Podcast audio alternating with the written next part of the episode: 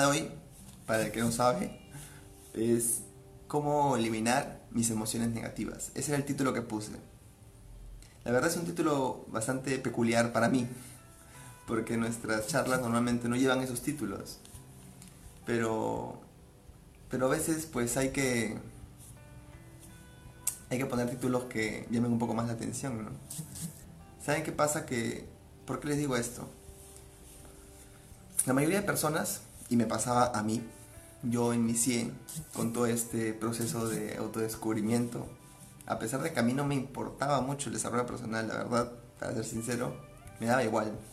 Para mí el libro de autoayuda y esas cosas del desarrollo personal era una cosa, yo lo veía como una pérdida de tiempo, ¿no? Cada uno puede resolver sus problemas solo y, pues para mí era escalar en el trabajo, conseguir más dinero, más reconocimiento y con eso uno está tranquilo.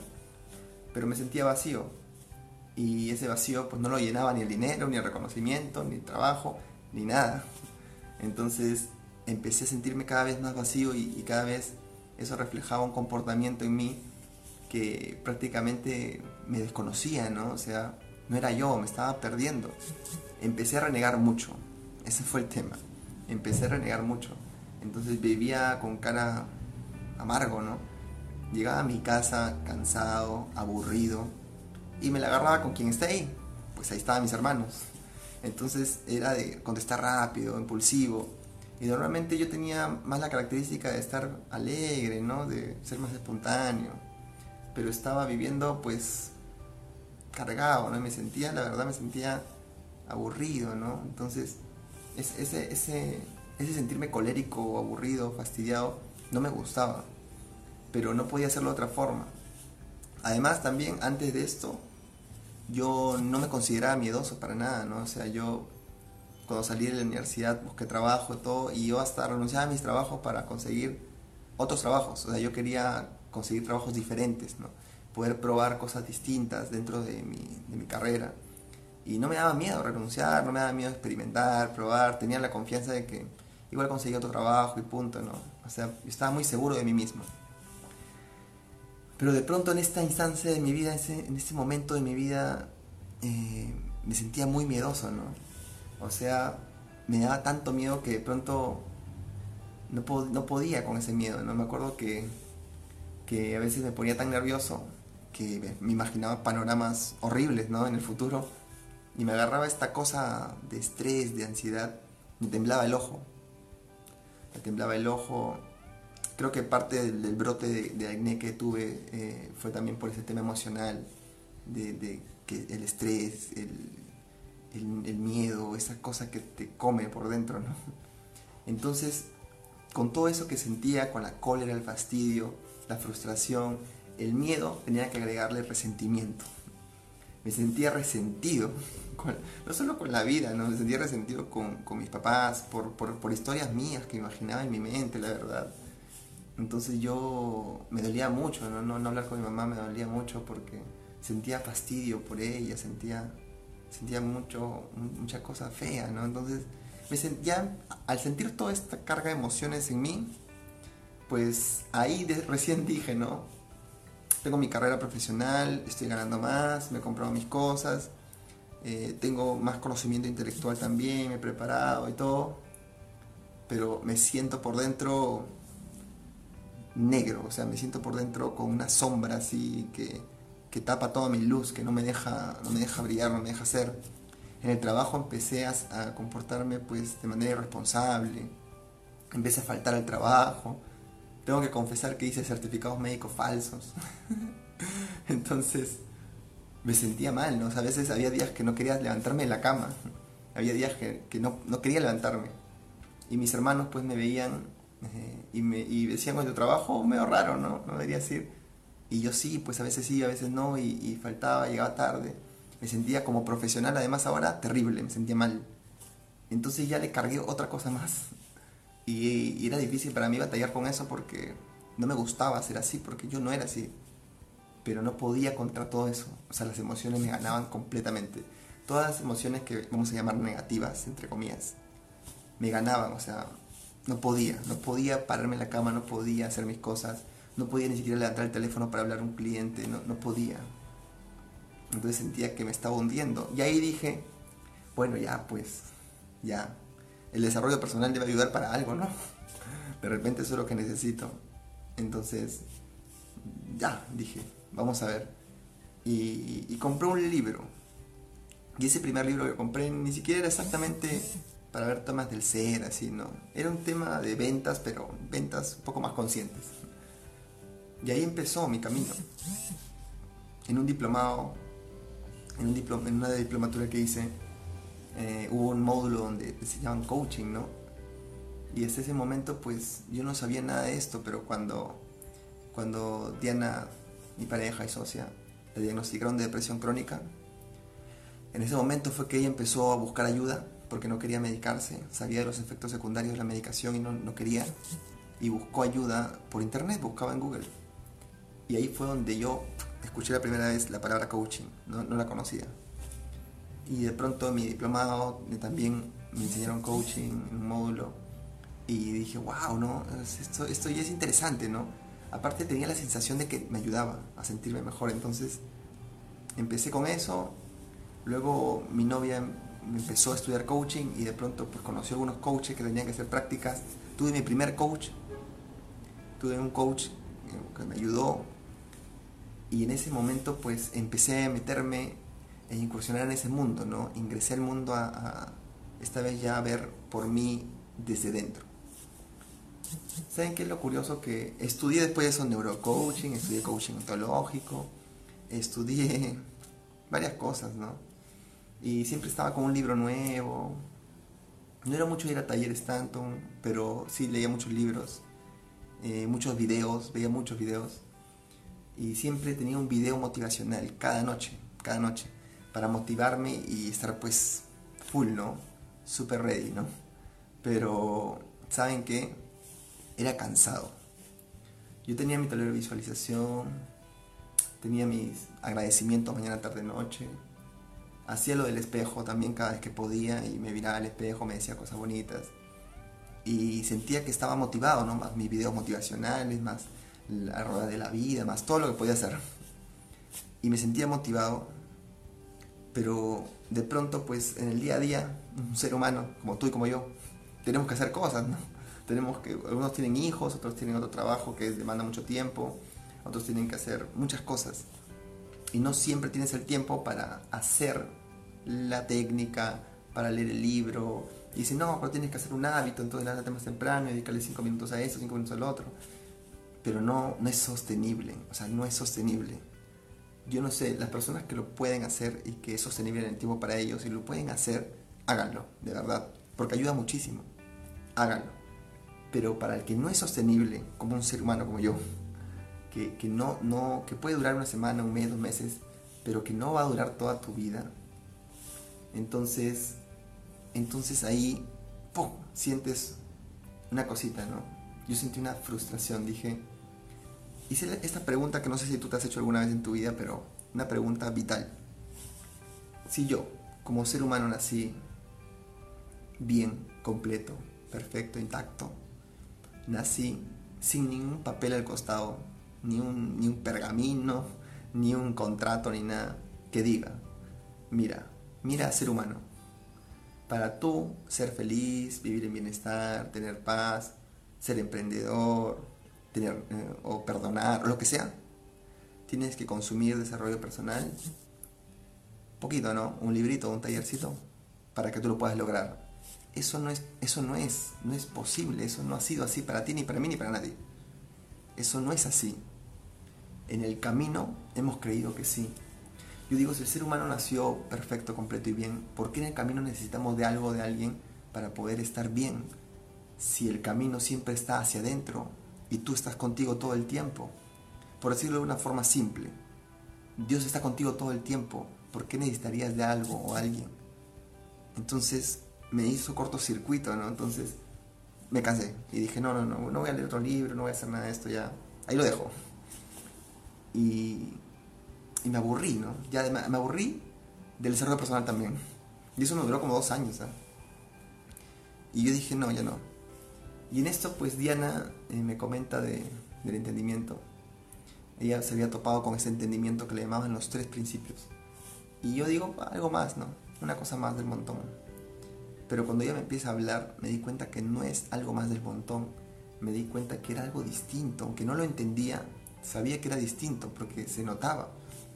Entonces dije, bueno, ¿qué más da? Mil dólares me costó la gracia. Mil dólares más, pero ahí estábamos. Y lo pagué.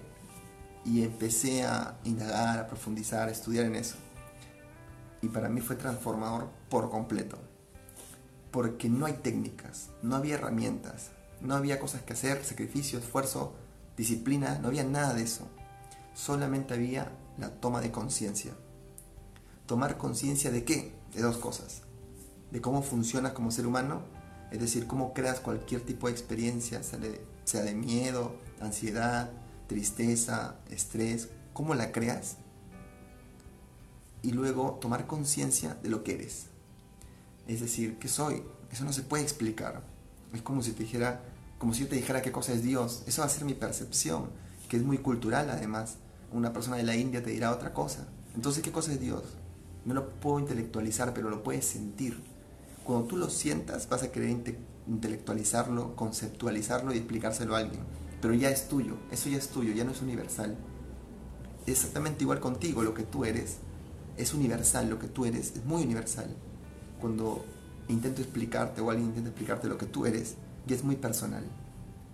Entonces puedes vivir la experiencia de lo que eres, puedes sentirte y puedes comprender cómo funcionas. Ese entendimiento tan simple de lo que eres y cómo funcionas es increíble, pero te da un poder magnífico. Es, es como regresar a ti, ¿no? Es como tener tu manual, como si tuvieras una laptop súper desarrollada tecnológica, pero te la dan sin manual y tú ves y no tiene ni botones, ¿no? Entonces aprieta cualquier cosa, chancas y puedes averiarlo el laptop. Pero si tienes el manual, sabes exactamente cómo funciona. Sabes qué botón apretar, cuando no, sabes que cuando sale alguna notificación sabes para qué sirve, cuando no. Eso es increíble, porque si tú tuvieras tu manual de ser humano, podrías saber qué significa cuando sientes una tristeza, un estrés, una ansiedad. Podrías no horrorizarte cuando te sientes ansioso Podrías no realizarte cuando sientes miedo porque sabrías lo que significa, cuál es su naturaleza y para qué sirve lo que sientes. Si tienes un pensamiento terrible, un pensamiento de suicidio, un pensamiento de todo, cualquier tipo, si tú supieras la naturaleza del pensamiento y para qué sirve en ti, pues no te horrorizarías con ese pensamiento. Eso es increíble porque de pronto cuando entendí esto, dejé de tener tanto miedo. Entonces decidí renunciar, emprender. Tanto así que hasta emprendí y quebré. Pero fue una experiencia muy bonita. en ese momento que entendí esto, empecé a llevarme mejor con mis hermanos, empecé a comprenderlos, empecé a meterme en su mundo, a, hablar su idioma, empecé a dejar de juzgarlo tanto para amarlo un poco más, ¿no? A mis hermanos, eh, empecé a llevarme mejor con Diana porque también empecé a aceptarla un poco más, a, no juzgar tanto, a, renegar, sí, como, con, la pareja todos renegamos, pero, pero hacerlo más deportivamente, ¿no? No tomármelo tan en serio. Entonces podía renegar 30 segundos y, después me reía. Antes podía renegar 5 horas y después me duraba una semana. Eh, y empecé a hablar con mi mamá, empecé a hablar con mi papá. Cuando tuve la oportunidad de hablar con ellos, les pregunté muchas cosas, quería saber más de mí, más de ellos. Y entonces mi vida dio un giro y yo no, yo no me di cuenta, la verdad. No me di cuenta porque empecé a, a llevarme mejor con Diana, con mis hermanos, con mis papás. Ya había renunciado y no había tomado conciencia de todo lo que había hecho en tan poco tiempo. Todo eso, estoy hablando, todo eso pasó en seis meses.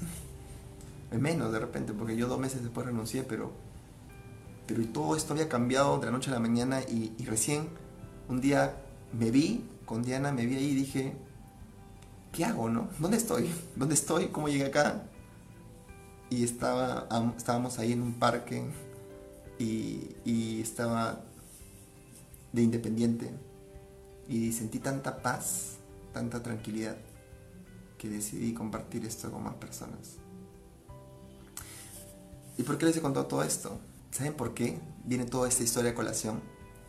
Porque de pronto uno dice, ¿cómo hago para eliminar esas emociones negativas? Y yo les conté al inicio de la charla cómo me sentía de terrible, me sentía horrible. Tenía muchas emociones que podíamos llamar negativas. Y la pregunta es, Jean-Pierre, ¿qué hiciste para después no tener todas las emociones negativas? Eso es lo que quiero saber, por eso estoy en esta charla. Y resulta que yo te conté toda la historia para contarte que hoy pues me llevo bien con mis hermanos, con mis padres, con Diana. Emprendí y ya no siento esas emociones. Pero lo curioso es que no hice nada. No hice nada que, que, pueda decirte que hagas. No hice, no hice algo, no fui a correr 25 horas de largo, no escalé una montaña, no me puse a meditar dos días, no empecé a comer distinto, ni, ni empecé a rezar, ni no hice nada. Lo que quiero que comprendas es que eso no significa que, que pues te sientes y esperes que tus emociones se vayan, no. Si tengo que decir que una cosa hice, fue tomar conciencia. Es lo único que podría decir que hice, que hasta si habláramos más profundo ni siquiera lo hice, pero tomé conciencia. Tomé conciencia de, de cómo estaba creando todo este mundo y esas emociones negativas, cómo las creaba yo mismo, cómo yo las creaba con mis películas mentales. Yo siempre le digo a todos, tenemos un Cineplanet mental. Y como es gratis, bueno, es gratis este Cineplanet, pues nos encanta estar metiéndonos a cada rato con la canchita a ver la película. Y con esto me creaba historias terribles, me creaba historias terribles y, y sentía todas las emociones que corresponden, ¿no? Lo que cuando tomas conciencia de que estás en ese cine, pues dices, oye, está bueno, está bueno el cine porque es gratis, ¿no? Pero, pero ¿no será que me estoy perdiendo un poco de mi vida mientras estoy en el cine? Y sí, te estás perdiendo un poco de tu vida. Entonces, cuando tomas conciencia de eso, pues ya no, no eres un cliente VIP del cine. Esporádicamente vas porque tienes que ir, porque es gratis y aprovechas. Pero ya no está lleno todos los días. Y cuando tú empiezas a hacer menos recurrente tus visitas al cine, menos frecuentes, pues de pronto empiezas a experimentar menos emociones si veo una película de drama, pues sentiré la emoción, ¿no? De, tristeza. Si veo una película acá terrorífica, pues sentiré la emoción de miedo, ¿no? Y si veo acá una cómica, sentiré la emoción de alegría. Y mientras tú dejas de ver tanto estas películas, pues menos emociones sientes y más te encuentras en ese espacio de neutralidad. Ese espacio donde puedes puedes hacer todo porque en ese espacio es el presente y el presente es todo, el presente eres tú. Si quieres emprender, no necesitas quitarte el miedo, no necesitas quitarte el miedo. Necesitas solamente estar en el presente. Y en el presente puede estar el pensamiento de miedo, efectivamente, un pensamiento que te dice que vas a quebrar. Ese está ahí y no lo vas a poder quitar de repente nunca. ¿Y eso qué tiene que ver con tu presente si el pensamiento está fluctuando por aquí todo el tiempo? cuando tú eres consciente, eres consciente de que tu miedo es generado cuando coges este pensamiento, pues tienes la gran posibilidad de no relacionarte con él, no cogerlo. Entonces está por aquí dando vuelta hablando de todo el tiempo y tú te ríes porque se lo ves como un loquito que te habla y de pronto estás emprendiendo y no te importa lo que te diga. La toma de conciencia es la puerta a la libertad. Tu toma de conciencia, la conciencia, es tu puerta a la libertad. Y dice, pero Jean-Pierre, pero igual tú hiciste cosas, porque de pronto hablabas con tu hermano, de pronto visitas a tu mamá. Claro, esas cosas las hice, pero son consecuencias, no son causas. Cuando tú tomas conciencia de cómo estás creando tus emociones, pues tienes la gran posibilidad de no relacionarte con esos pensamientos que crean las emociones y de pronto estar en un espacio de neutralidad donde en el presente la acción abunda, ¿Tú te has dado cuenta que no puedes abrazar en pasado o futuro? No puedes hacerlo, inténtalo si quieres. Puedes abrazar solo en presente. Todo el presente está lleno de acción. Es ahí donde tú haces las cosas. Es ahí donde hablas con tu mamá, con tus hermanos, con tu papá, donde emprendes, donde vendes. Donde haces todo, está en el presente. Entonces, cuando tú tomas conciencia de cómo te estás perdiendo en tu película mental, en tu cine planet gratuito aquí, en tu mente, pues sales de la sala. Y cuando sales de la sala, puedes empezar a actuar y hacer cosas en tu día a día, en tu vida. La toma de conciencia es tu puerta a la libertad. Lo que haces no es la causa, lo que haces es la consecuencia. Todo lo que tú quieres hacer es consecuencia de tu conciencia. La mayoría de personas deseamos eliminar estas emociones negativas, pero no nos damos cuenta que a las que llamamos positivas, a pesar de hacerte sentir bien, también te pierden en un mundo imaginario. No sé si se han percatado, pero yo tengo un ejemplo que me gusta contar. Imagínense que hay dos cebras, ¿no? ¿Sí? Una cebra, digamos que es la cebra negativa, la pesimista, la cebra que todo lo ve negro, todo lo ve mal. Entonces, nadie quiere ser como esa cebra, ¿cierto? Está ella en la sabana africana comiendo por ahí y de pronto está comiendo y como ella es recontra pesimista, dice, ¿por qué a mí de todo el gras que hay por aquí me toca a mí este gras tan horrible, ¿no? Es el gras más feo, ni siquiera parece pasto, ¿no? Parece, parece pitas, pitas verdes. Es horrible esto, ¿no? ¿Cómo me toca aquí? ¿Por qué? ¿Y por qué la parte más soleada me toca a mí? Me estoy quemando, ¿no? Qué horrible. Yo ni siquiera parezco una cebra, parezco un asno. Imagínate que digan, ¿no? Y de pronto, por ahí parece un león agazapado por ahí. Y la cebra lo ve. Pero como es una cebra pesimista, dice, ah, de todas las cebras aquí presentes, seguramente el león me va a comer a mí. Porque yo soy mala suerte, pues no siempre todo conmigo. ¿Y, ¿Y para qué intento correr? Si corro, de todas maneras el león me va a alcanzar porque es más rápido. Entonces, ¿ya para qué? Mejor ya me echo y que me mate nomás. Y de pronto, mientras piensa todo eso la cebra, el león ya está colgado de su pescuezo, ya está colgado de su cuello, y él está cortando la circulación. Y la cebra dice, ya sabía. Y, y así muere. Ahora, nadie quiere ser esa cebra, nadie quiere pensar negativo, nadie quiere pensar pesimista, nadie quiere verse así, como un asno, no. Todos quieren ser la otra cebra, la cebra positiva, la cebra que ya no ya. Esa cebra que se siente, se mira y dice, yo no soy una cebra, creo que yo soy un unicornio. Tengo, tengo pinta de unicornio. Soy, soy hermoso, ¿no? Además, este pasto que me ha tocado, yo no sé, pero creo que no es pasto, ¿no? Parece un arrocito con pollo. Y además, qué, clima tan excelente, ¿no? De, todos están soleando por ahí quemándose, a mí por acá está fresquito. Esa es la cebra positiva, todo lo ve clarito.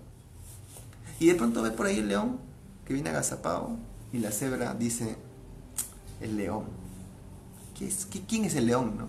Yo soy el unicornio. Mira, si el león viene, no me agarrará a mí, seguramente agarra a otro, porque yo soy recontra suertuda. Pero además, si viene hacia mí, le gano en carrera, pues yo corro más rápido, o sea, no me va a alcanzar nunca. Mientras piensa todo eso la cebra, el león ya está colgado a su cuello y le está cortando la circulación. Y la cebra dice, no creo que sea real, esto debe ser un sueño. Porque ni ahí cree que puede pasar algo malo, porque es muy positiva, ¿no? Si se dan cuenta, las dos cebras, la negativa y la positiva, la pesimista y la optimista, las dos no están actuando como cebras. Las dos están pensando. Una piensa negativo, la otra piensa positiva, pero las dos piensan. Y mientras las dos piensan, se pierden del instante presente, se pierden de lo que está pasando, del león agazapado viniendo a comerlas. Entonces, las dos son comidas. Yo sé que todo el mundo quiere ser positivo, pero el positivo, el, estar positivo pensando en cosas tipo optimistas, te mantiene igual en un sueño, solamente que es un sueño que se ve un poquito mejor que el otro. Y se siente mejor, pero no deja de, ser un sueño. Cuando tú ves una cebra, la cebra está comiendo, ve al león del, con el rabillo del ojo y ya está corriendo. No se da el tiempo de pensar solamente corre, es instintivo, es instintivo. Y ese instinto es lo que nosotros llamamos una sabiduría innata. Tú también tienes tu sabiduría innata, tienes el sentido común, la intuición, el sexto sentido, lo que quieras decirle, no sé cómo le llames, pero tienes esto. Y no necesitas hacer uso de tu mente de forma excesiva para poder correr, no lo necesitas. Por eso no importa si tienes emociones negativas o positivas, no importa. En los dos casos, tanto la cebra que se sentía mal y la cebra que se sentía bien, las dos tenían emociones y las emociones cumplían solamente un rol, una función. Sus emociones solamente querían avisarle de que la cebra estaba haciendo un uso excesivo de su pensamiento. En un caso era pensamientos de que soy una cochinada, parezco un asno, y en otro caso era de que soy una maravilla, parezco un unicornio, pero los dos pensamientos la mantenían entretenidos en un cineplanet mental. Las dos la mantenían fuera de correr del león. Las dos la mantenían fuera de la acción. Tanto emoción negativa como positiva avisaban de que su uso excesivo de su pensamiento las estaba distrayendo de correr. si tú te das cuenta de esto en ti, no importa qué tipo de emoción sientas, no importa si sientes tristeza o alegría, no importa si sientes ansiedad, frustración, optimismo, esperanza, porque cualquiera de ellas te está avisando de lo mismo, que estás haciendo un uso excesivo de tu pensamiento que no te permite actuar, correr, emprender, vender, amar, no te lo permite, porque sigues metido en tu ruido mental. Entonces, no hay emociones que eliminar, no hay emociones que quitar, hay emociones que observar, entender y trascenderlas, porque cuando las entiendes y ves su funcionamiento, hasta las agradeces, porque estás aprendiendo mucho sobre ti, tu mentalidad, sobre cómo funciona tu mente, y de pronto regresas porque tú te ves a ti haciendo uso de una mente, pero que tú no eres la mente. Que si un pensamiento te dice que eres un fracasado, eso no eres tú. Que si un pensamiento te dice que te vas a quedar solterona, eso no eres tú. No eres tú ni nunca lo vas a hacer. Pero puedes sentir el efecto de ese pensamiento porque no entiendes que tú no eres ese pensamiento. Tú, tú estás separada de ese pensamiento. Es un pensamiento espontáneo que llegó a ti y no es tuyo, es prestado. Tus emociones, nosotros no hablamos de emociones negativas o positivas, no lo llamamos así, lo llamamos solo emociones. Y son como una alarma en ti, son como una alarma que te avisan siempre que estás haciendo un uso excesivo de tu pensamiento. Es como una alarma de... En el edificio, empieza a sonar la alarma la alarma suena todo el rato por ahí en el edificio y tú no sales y la rompes la alarma y te vas a dormir y dices, por fin no se voy esta alarma. No, inmediatamente sales y así no sepas de qué es la alarma, tú sabes que algo está pasando en el edificio, si algo está incendiando o, lo que sea, entonces tú sabes y por eso no rompes la alarma. Observas, entiendes la alarma y de pronto puedes hacer uso de ella y sales, sales de tu edificio, ¿no? Sales de tu edificio y te proteges. Entonces es igual, tu emoción es una alarma y es, es, innecesario y además tonto querer eliminarla. Porque así no sepas qué te está diciendo, te está avisando de que algo pasa, no en el edificio, sino en ti. Algo pasa cuando tu emoción suena, algo está pasando en ti. ¿Sí? ¿Qué está pasando? Ah, ya voy a ver la fuente. Ah, ya estoy haciendo un uso excesivo de mi pensamiento. Y no es real, mi pensamiento no es real. Increíble. Entonces con esto puedo hacer uso de mis emociones a mi favor y puedo, puedo aprender de ellas y puedo aprender de mi mente y puedo salir de mi mente y puedo estar en paz a pesar de. Eso es increíble porque se acabaron todas las técnicas, herramientas, todos los cursos, libros y programas que puedas asistir para hacer algo con tus emociones. Porque no tienes que hacer nada con ellas, ni siquiera gestionarlas ni siquiera tienes que gestionar tus emociones, porque solamente se trata de observar y ver qué te está diciendo, observar y ver qué te está diciendo, observar y ver qué te está diciendo todo el tiempo. Todo el tiempo te están diciendo qué pensamiento llega a tu mente y qué cosa está viniendo a ti, ¿no? Muchos pensamientos de inseguridad, muchos pensamientos de miedo llegan a ti y, y te están mostrando aquella historia que te has contado. Y eso es una transformación total, ¿no? Yo tuve que asumir mi inseguridad, o sea, cuando sentía inseguridad, tenía que asumirla y darme cuenta de todos los pensamientos que tengo que me dicen que yo soy así, yo soy así, yo soy así, para poder darme cuenta que no soy así, que mi mente me lo dice todo el tiempo, pero que no soy así, que, que yo no soy lo que mi mente me dice, pero tenía que ir hacia adentro de la inseguridad, lo que sentía, no echarle la culpa a alguien de eso. Gracias por estar aquí. Gracias por acompañarme. Estamos juntos hasta este instante y hasta todos los instantes que vengan. Espero que les haya servido un poco esto. Eh, les mando un abrazote y eh, recuerda siempre que eres un milagro con patitas, no te olvides.